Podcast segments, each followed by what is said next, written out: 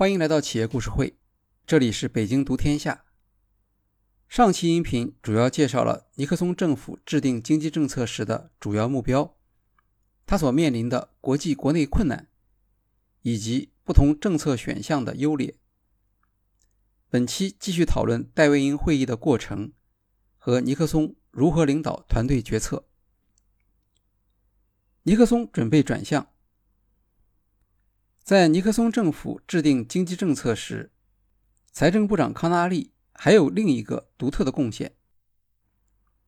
他是民主党人，工资物价管制本来就是民主党的主张。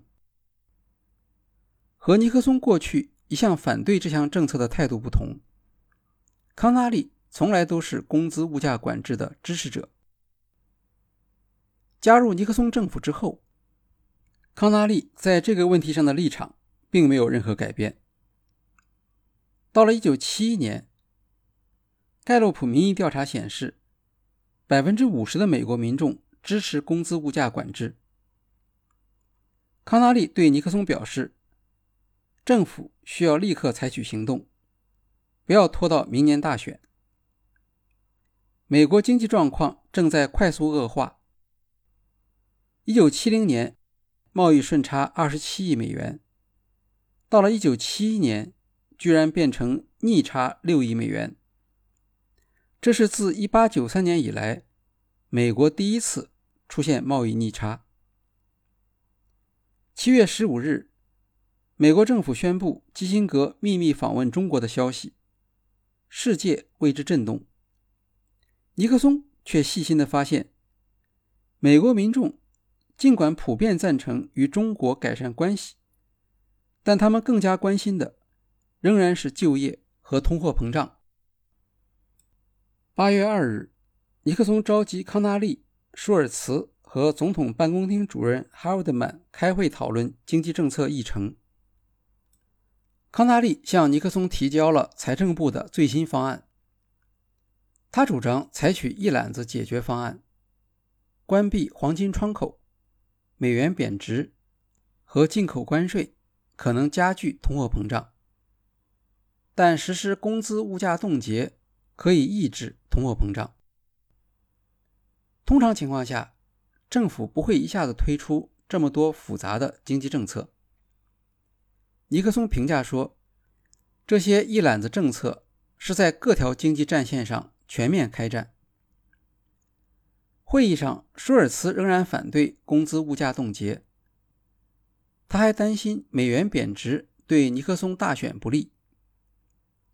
尼克松问康纳利：“能不能协商决定汇率贬值，而不是单边决策关闭黄金窗口？”康纳利认为，多边协商时，美国还是会处于不利地位，因为货币贬值在国际贸易中。是自立的行为，会受到各国指责。这样协商的结果恐怕对美国不利。他们讨论的另一个问题是要不要再等一等，直到情况恶化才做出反应。因为当时美国的国会正在休会，九月三日才恢复。康纳利和舒尔茨都认为不应当再拖延。这会是一组极其大胆的决策，让所有人吃惊。其效果可以与总统访问北京相比。尼克松仍然犹豫是否一次性释放所有政策，以及什么时候宣布最有利。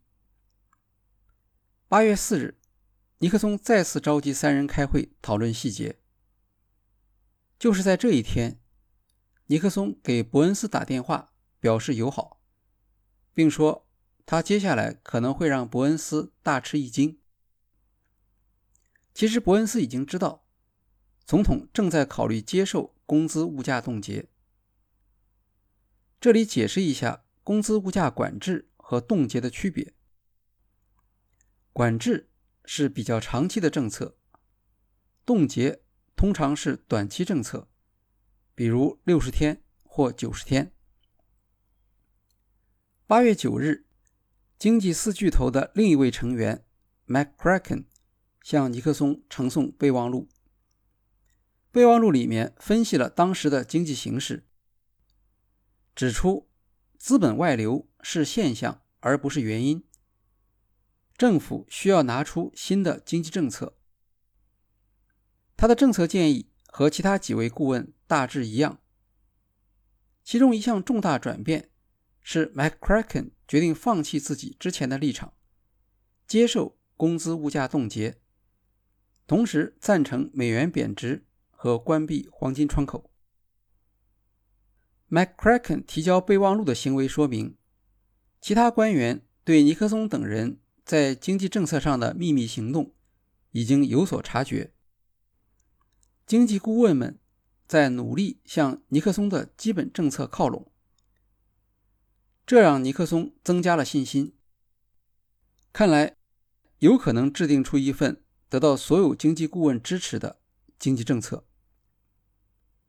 八月十一日，尼克松与舒尔茨秘密开会。舒尔茨担心工资物价冻结能否成功，也不知道应当持续多长时间。他还担心美元黄金窗口关闭后没有好的后续战略。在汇率安排上，舒尔茨反对康纳利和沃克尔在黄金窗口关闭后通过强迫盟国调整汇率。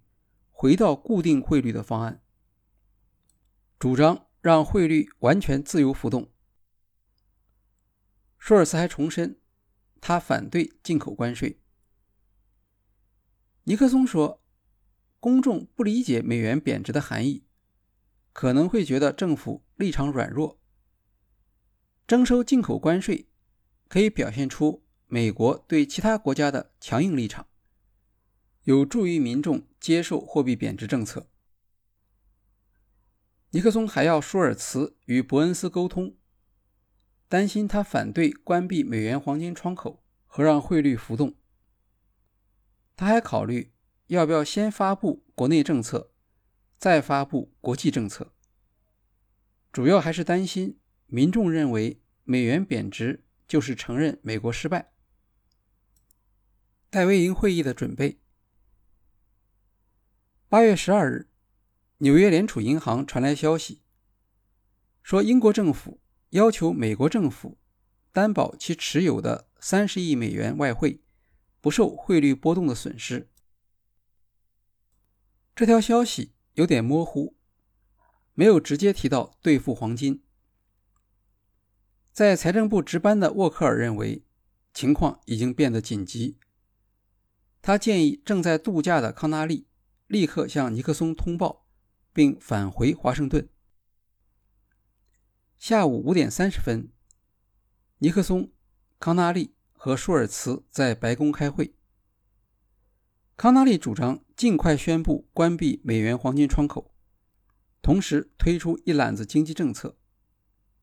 他说这样做有两个好处：一是告诉民众，总统早就对货币危机有深刻认识。和预判。二是表现出总统已经有周密的计划，而不是就事论事做出反应。一次把话说完，不要让人们担心后面还有什么波折。这项建议体现出康纳利的政治敏感性。美国人民的看法最重要，国际事务出点错也没关系。美元的处境。本来就已经很糟糕了，关闭美元黄金窗口不会让它变得更糟糕。此外，进出口只占美国 GNP 的百分之四，国际经济中出点问题没有什么可担心的。尼克松接受了康纳利的看法，他说：“不要让国际责任妨碍我们处理国内问题。”尼克松决定。第二天下午，在戴维营开会，就政府经济政策做最后的决定。他们商定了需要请哪些人参加，确定了总共十六人的参会者名单。尼克松让康纳利做会议讨论中的主导人。这一天，伯恩斯在日记中写道：“我为阻止关闭美元黄金窗口所做的努力似乎没能成功。明天，美元黄金窗口就可能被关闭。他在日记中表达了失望情绪。我们当前的政府既没有领导力，也没有行动能力，这是人类的灾难。并不是所有的与会者都很清楚这次会议的主题和总统经济顾问间的分歧。总统演讲撰稿人 William Safire 是戴维营会议的亲历者。1975年，Safire 出版了回忆录，里面对戴维营会议有详细的记录。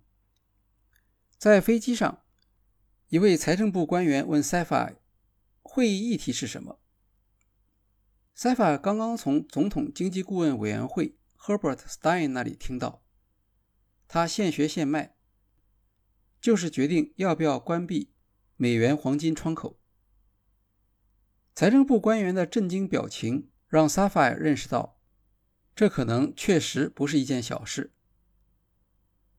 他又去找 Stein 问，关闭美元黄金窗口究竟是什么意思？Stein 回答说。就是终止美元兑付黄金。Sapphire 听了不大高兴，他说：“我当然知道字面意思，可是怎么才能让老百姓听得懂呢？”Stein 说：“我没有办法，这是你的工作。你认为为什么让你来参加这个会？”Sapphire 意识到自己在这次会议上的使命。总统想要的。是一位具备通识的写稿人，而不是专家，因为他要和普通民众沟通国家经济政策。塞法尔回忆说，会议中间，尼克松不止一次打断经济学家发言，要求他们在讲话时注意让塞法尔能听懂，然后他自己也会仔细听他们的解释。戴维营会议第一天。争论。八月十三日下午三点，尼克松到达戴维营。三点十五分，会议开始。这次会议总共持续了五个小时。尼克松没有急着开会，而是讲了一番会议的历史重要性。他让所有人在会场嘉宾签到簿上签名，自己也签下名字。然后尼克松开始安排座位，让康纳利坐在他右手位置，伯恩斯坐在左手位置。尼克松先做了简单的开场，强调会议必须保密，不准对外打电话，否则就要承担泄密的责任。他说：“情况发生了改变，在这次讨论中。”任何人都不要受自己过去立场的约束。这句话讲的比较重，意思是我作为总统，知道你们想的是什么，但这次会议不是让你们为自己的观点辩解，而是要站在政府的角度讨论。每个人都要重新考虑自己的选择。尼克松先请沃克尔。介绍当时美国黄金储备的情况。目前特别紧迫的问题是，美国很可能无法保持兑付黄金的承诺。当然，有些外国政府不会要求兑付，比如西德政府曾经表示，只要美国保证提供国防安全，他们不会向美国要求兑付黄金。可是谁也不能担保。情况会不会改变？之后，尼克松介绍了政府面临的决策问题。这些问题对于在座的与会者并不陌生。尼克松讲了大约十五分钟。总统办公厅主任哈尔德曼回忆说，尼克松最后做了总结。他说：“当前我们要做的不是分析问题的成因，而是要决定如何行动。”关于政策选择，尼克松请康纳利来主讲。这些内容他和与会者之前分别谈话时都讲过，因此没有什么新意。康纳利介绍了财政部起草的三项基本政策方案。第一项政策的目标是控制通货膨胀，政策选择是工资物价冻结。第二项政策的目标是平衡贸易逆差，政策选择是进口关税和关闭黄金窗口。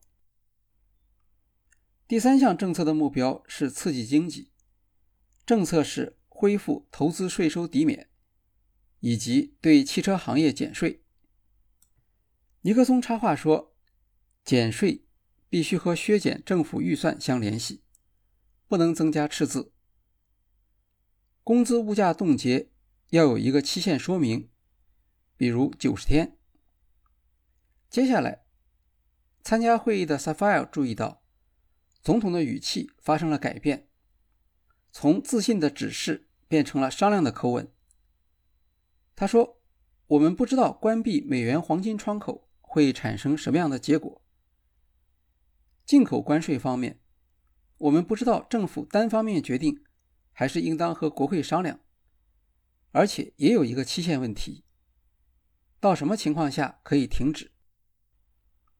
另外，工资物价冻结的政策如何实施，也没有具体方案。”接下来会议进入讨论环节。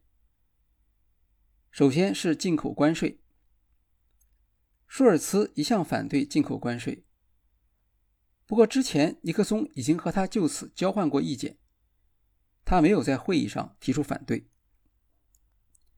沃克尔也反对进口关税，他认为关闭美元黄金出口已经足够，征收进口关税会刺激到盟国。他的建议是推迟这项政策，将来在和盟国谈判时作为影响力工具。总统经济顾问委员会主席 McCracken 也是这个意思。康纳利强烈支持进口关税，认为这项政策一定能够得到民众的支持。尼克松解释说，征收进口关税是国会方面的要求。迟早会通过立法。既然如此，不如由政府方面主动提出来。当然，实施进口关税应当是灵活的，主要作为一项谈判工具。舒尔茨和伯恩斯表态支持进口关税，条件是这项政策只是临时性的。下一个问题是进口关税的范围。对全部商品实施进口关税，还是只对特定商品实施关税？康纳利主张对所有产品实施进口关税，这样可以制造最大的政治效果。舒尔茨表示自己需要计算进口税的影响。尼克松请 mcgrken 和 Peterson 协助他。尼克松特别提到。请舒尔茨注意计算纺织品进口关税对就业的影响，这和他的选票有关。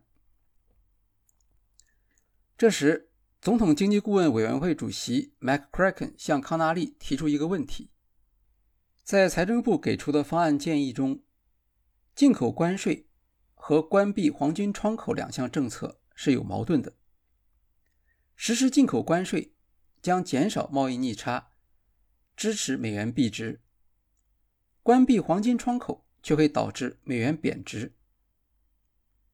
康纳利回答说：“他理解这两项政策之间的不一致，只是关闭黄金窗口是必须要做的，因为只有关闭黄金窗口，才能迫使其他国家加入协同谈判，否则美国很难组织这项工作。另一方面，公众能够理解进口关税是什么意思，有哪些影响，却很难理解关闭美元黄金窗口对他们的影响。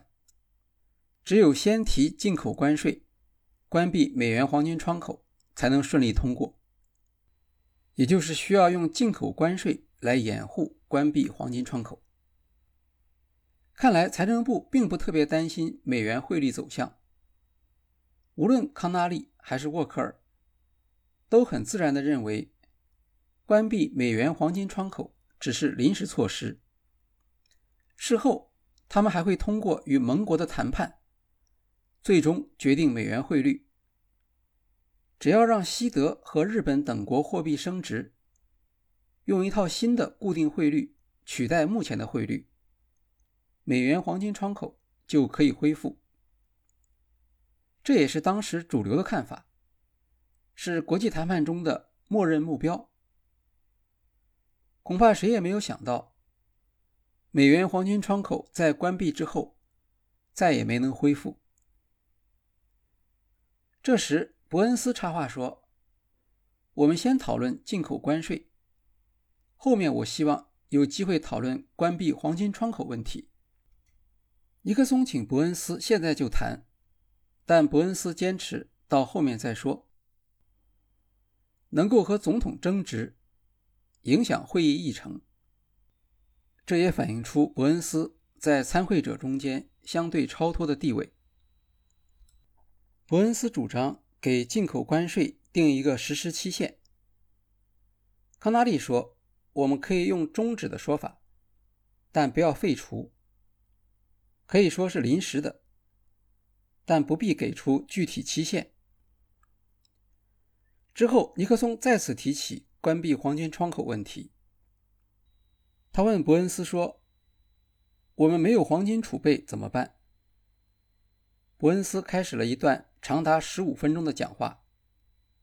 他认为，现在准备发布的经济政策已经足够震惊，美元外流将会停止，各国央行都希望维持现状。不会向美国要求将美元兑换为黄金。毕竟，让国际金融市场陷入动荡，对谁都不好。伯恩斯继续说：“关闭美元黄金窗口，有可能会导致黄金价格暴涨。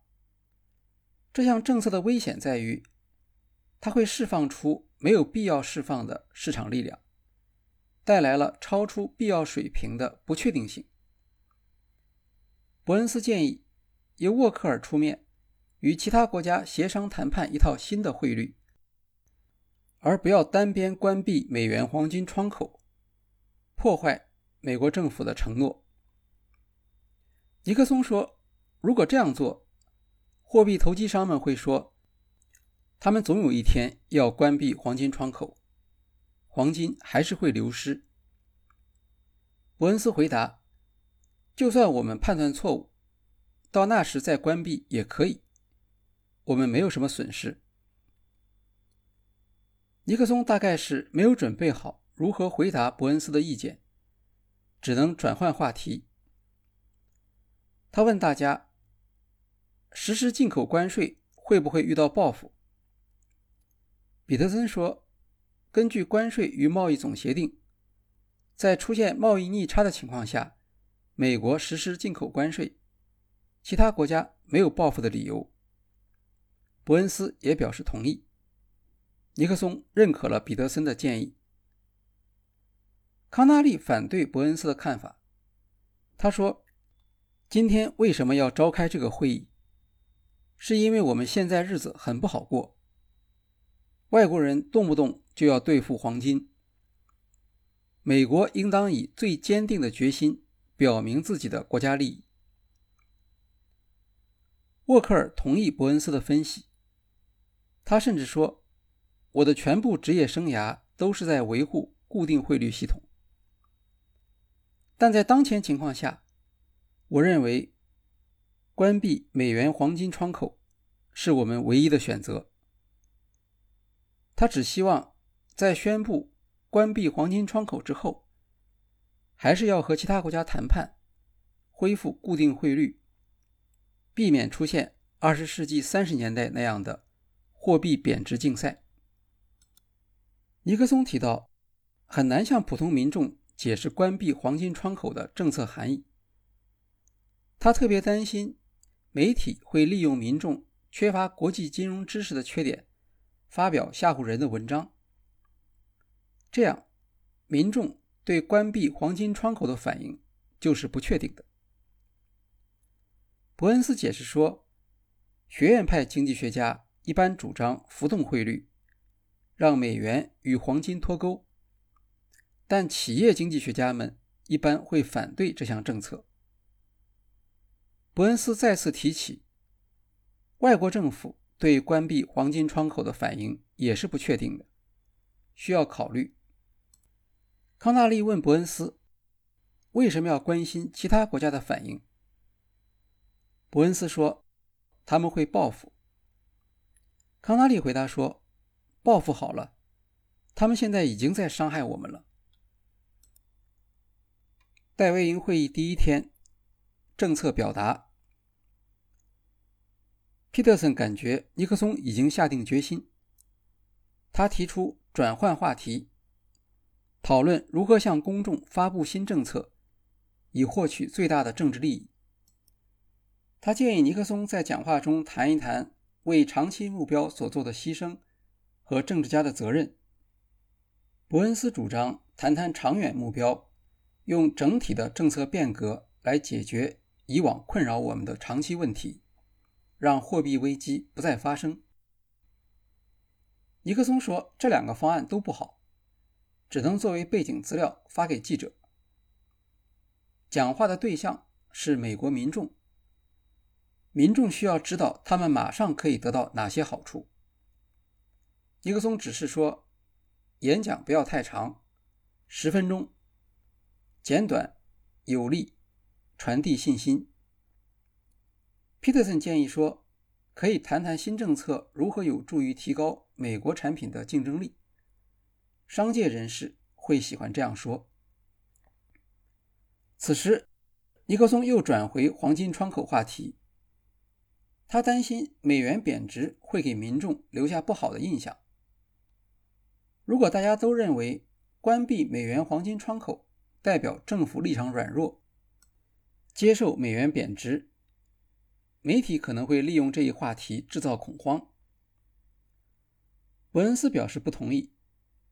他说：“问题在于市场。如果关闭窗口之后，黄金价格暴涨。”那么人人都知道美元贬值了，媒体说什么实际上无关紧要。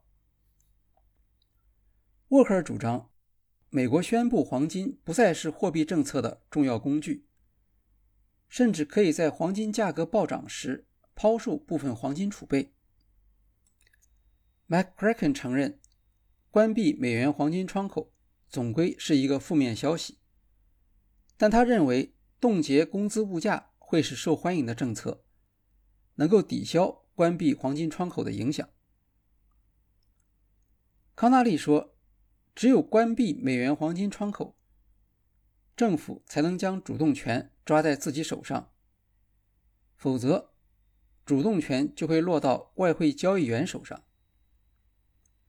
伯恩斯认为还必须考虑其他中央银行的态度。他说：“盟国的中央银行。”都愿意支持美国控制通货膨胀和预算赤字，不会要求兑付黄金。康纳利反驳说：“他们会小口小口吃掉我们。”康纳利和伯恩斯两人争议期间，尼克松做了一些笔记。他将话题转向预算，要舒尔茨报告预算削减的额度。舒尔茨回答说。可以削减五十到七十亿美元。这时已经是下午六点了，会议取得了显著的进展。尼克松、舒尔茨、McCracken 过去反对工资物价控制，现在这项政策已经没有人反对，剩下的只是如何执行。这需要另做计划。财政政策方面。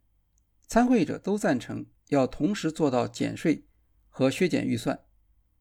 尼克松对削减政府预算非常重视。实施进口关税的政策争议不大，尽管这是一项国家贸易政策上的重大改变，但与会者普遍只是将进口关税看作一种临时性的谈判姿态，用来威胁盟国和安抚国内利益相关方。如工会和需要与外国人竞争的企业。除了康纳利，没有人真心支持进口关税。沃克尔提出，关闭黄金窗口要明确时间限制，这样有助于加快和盟国的谈判进程。工资物价冻结同样要有时间限制。尼克松宣布说，进口关税政策一致通过，冻结工资物价政策也通过了。预算削减方案，舒尔茨已经做好计算和准备。他谈到新政策与共和党理念的冲突时，还叹了一口气。当年罗斯福新政实施八年之后，失业人数仍然高达九百万人。如果没有二战，美国根本无法解决就业问题。今天我们要准备退出越南战争，又不能牺牲就业，在政策选择上就非常困难。现在这些政策当然违背了共和党人自由市场的理念，但除此之外，我们没有其他选择。他将议题转向演讲内容的设计，列出讲话要点。开场的时候，先说美国将要从战争转向和平，不打仗了，大家都会欢迎。但和平也带来了新的经济挑战。主要是通货膨胀、就业增长不足以及贸易逆差。贸易逆差不仅对美元币值不利，对就业同样有损害。尼克松说：“演讲要给听众信心，虽然有挑战，但我们不害怕。我们是世界上最富有的国家，政府不会允许美元贬值。”之后，再阐述三大经济政策。先是征收进口关税，接下来是对投资给予税收抵免，最后控制通货膨胀。整个演讲的重点是控制通货膨胀。尼克松说，新经济政策考虑了受影响的相关各方的利益。工会方面会支持物价冻结。企业界会赞成投资促进，消费者则会欢迎控制通货膨胀。尼克松对萨菲尔说：“文字量最好控制在一千五百字左右。”他特别向伯恩斯表示，希望他能够帮助萨菲尔写稿并发挥作用。伯恩斯建议说，演讲时间应当从周一改为周日晚上。这样做有许多好处：让市场提前获得消息，有助于减缓冲击，还可以降低泄密的风险。沃克尔也赞成改在周日晚上，周一发布这个消息对货币市场特别不好。但演讲时间提前会给各个部门增加压力，比如 Sapphire 作为撰稿人，他希望能够有更多的时间。来准备和推敲文字。尼克松问：“周日发布会不会显得政府有点慌张？”与会者多数赞同提前到周日晚上。时间紧迫，舒尔茨接过了组织工作。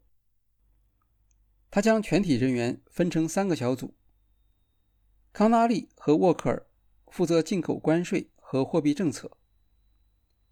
总统经济顾问委员会 McCracken 和 Stein 负责工资物价冻结，他自己负责预算削减。新经济政策涉及总统的法律授权，他们还特意紧急通知财政部法律总顾问到戴维营报道，现场对文件进行把关。下午七点，全体会议结束之后。经济政策四巨头和沃克尔加上总统留下来讨论关闭美元黄金窗口问题。尼克松让伯恩斯有充分的时间阐述他反对关闭黄金窗口的理由。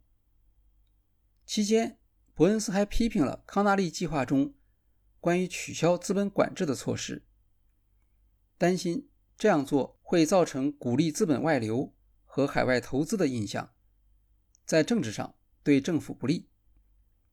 尼克松同意伯恩斯的建议，当即取消了这项措施。为了争取伯恩斯的支持，尼克松还运用了情感操纵的方法。他告诉伯恩斯：“你现在坐的椅子，就是五十年代艾森豪威尔总统与苏联领导人赫鲁晓夫他们在戴维营会谈时，赫鲁晓夫坐过的那把椅子。当时尼克松还是副总统。”他就在现场，因此知道这件事。伯恩斯回忆说，他表示愿意支持总统经济政策，除了关闭黄金窗口。不过他私下已经决定不会公开表示反对。一方面是因为在政治上，联储没有理由与行政部门对抗；另一方面也是因为没有证据表明他必定是对的，而康纳利是错误的。当天晚上，参加会议的官员们在一起会餐。尼克松没有参加。沃克尔在四巨头会议结束后告诉萨法尔，演讲稿可以按关闭美元黄金窗口做准备。但是，接下来尼克松又打电话给哈德曼，说自己倾向于伯恩斯不要关闭黄金窗口的意见。请他安排舒尔茨等人说服康纳利。会餐之后，官员们开始讨论在新闻发布会上如何对付记者。萨法尔主张当场进行模拟练习，由他扮演记者提问，康纳利做回应。因为萨法尔参加了会议，他知道决策者的弱点，可以提出很尖锐的问题。在此期间，总统助理 John L. Richman 和 Sapphire 轮流被叫到另一个房间接听尼克松的电话。在电话中，尼克松问他们每个人在做什么。尼克松公开让下属知道他在关注他们的行为，这是令人惊异的做法。在打给 Sapphire 的电话中，尼克松赞扬他发起的模拟问答练习。认为这是一项重要贡献。他请塞菲尔尽量问一些刁钻的问题，还非常具体的要求塞菲尔告诉康纳利和舒尔茨，要淡化房租冻结。他说：“我们会冻结房租，但还是要避免打击新房开工，因为这关系到就业。”他问塞菲尔是不是和伯恩斯坐在一起，然后说。伯恩斯是好人，请萨菲尔告诉伯恩斯总统对他的这项评价。在伯恩斯的日记中，我们看到他记下了萨菲尔转达的总统口信，说明尼克松的这一姿态起到了作用。还有一个细节，当天晚上九点四十四分，总统办公厅主任 Heldman 接到尼克松电话。说明天早上八点三十分之后，他才有时间接见团队成员。h e l d m a n 认为，总统是想避开经济顾问的游说，但他也回忆说，当天晚上没有任何人要求与总统私下谈话。尽管会议已经结束，但尼克松知道，他的团队成员意见差别仍然很大。固定汇率还是浮动汇率？黄金脱钩之后，黄金的作用？进口关税还是自由贸易？以及如何实施工资物价冻结等？尼克松对当天会议成果感到满意，不想再节外生枝。尼克松特别赞赏塞菲尔发起的模拟练习，并不只是为了对付媒体。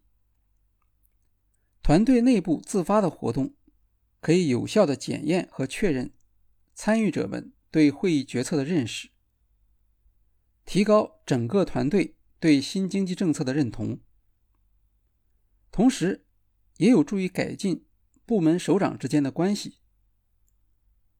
这些首长平时各管一摊，不仅往来不多，为了争取在尼克松面前的影响力，还会相互间做很多的小动作。尼克松自己就喜欢在背后说别人坏话，他的助手也一样。现在披露的文件显示，从基辛格、伯恩斯、康纳利到舒尔茨。个个都是此中高手，但在会议期间，尼克松自然不希望看到经济顾问们把时间花在这个上面。他选择了戴维营这样一个封闭的环境，让参会者没有私人办公室，不许向外面打电话，他们只能面对面讲话。临时决定提前发布演讲。也导致工作量变得特别大，大家没有时间在背后做小动作。我们将在下一期音频中介绍尼克松如何在团队中巩固政策理解和政策表达的一致性，以及戴维营会议和尼克松冲击对后来美国政策与国际经济秩序的影响。欢迎到时收听。好，今天的企业故事会就介绍到这里，谢谢大家。